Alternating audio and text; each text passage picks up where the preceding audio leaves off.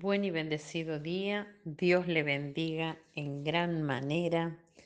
Vamos a presentar este día delante del Padre, acompáñeme a orar. Padre del cielo, Señor, te damos gracias por un día más de vida. Te damos gracias, Señor, porque tú cuidas de nosotros, porque tu palabra es vida para nosotros y penetra, Señor, en nosotros y corta toda raíz de injusticia de nuestra vida en el nombre de Jesús. Amén.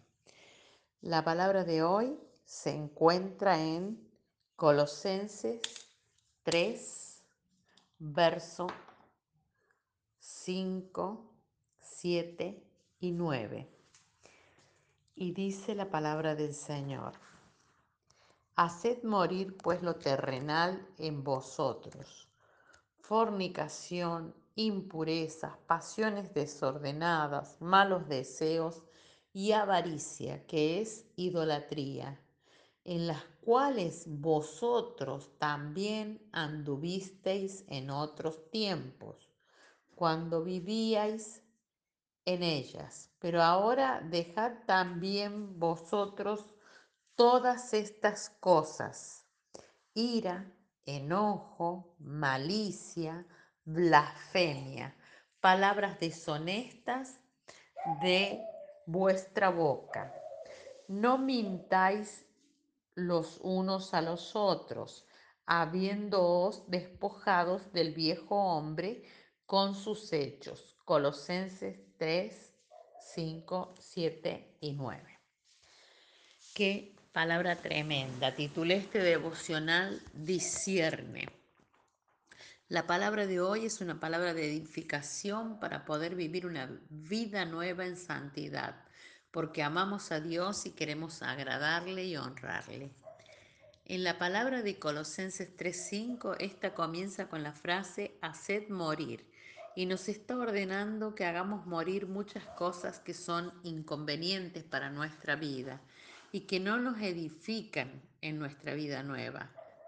En los siguientes versículos se nos dice esencialmente que dejemos de cometer acciones pecaminosas, las cuales incluyen una variedad de pecados sexuales, pero también pecados como el enojo, la ira, la malicia, la maledicencia y palabras deshonestas.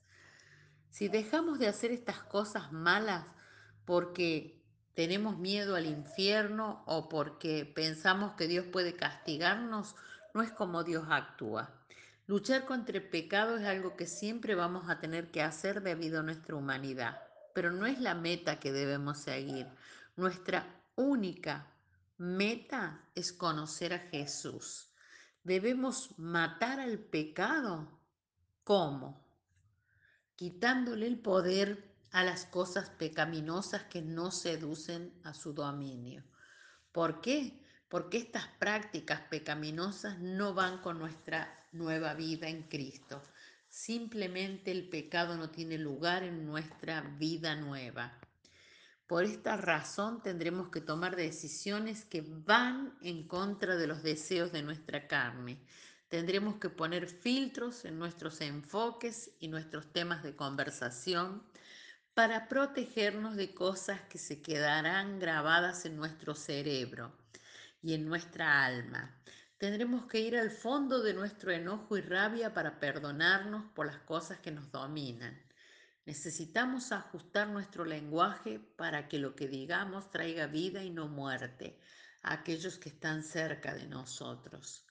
Algunos dirán, qué religiosa, soy libre en Cristo.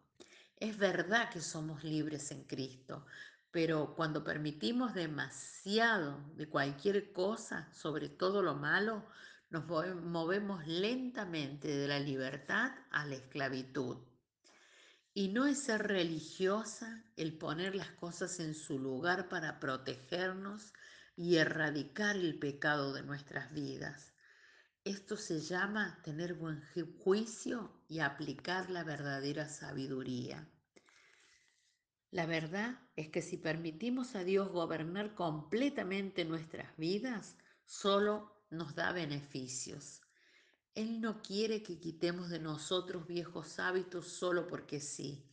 Él desea que seamos plenos y completos, que nada, ni un problema, ni una adicción, ni miedo, ni preocupación, nada sea capaz de apartarnos de la vida nueva en Cristo. Que no, no dejemos de vivir esa vida por causa de el pecado o por causa de la seducción del pecado. Reflexionemos hoy. Todas las cosas me son lícitas, pero no todas me convienen, no todas me edifican. Nuestra oración a Dios hoy, Padre Celestial, santificamos tu nombre y declaramos que queremos morir a nosotros mismos para que vivas tú en nosotros.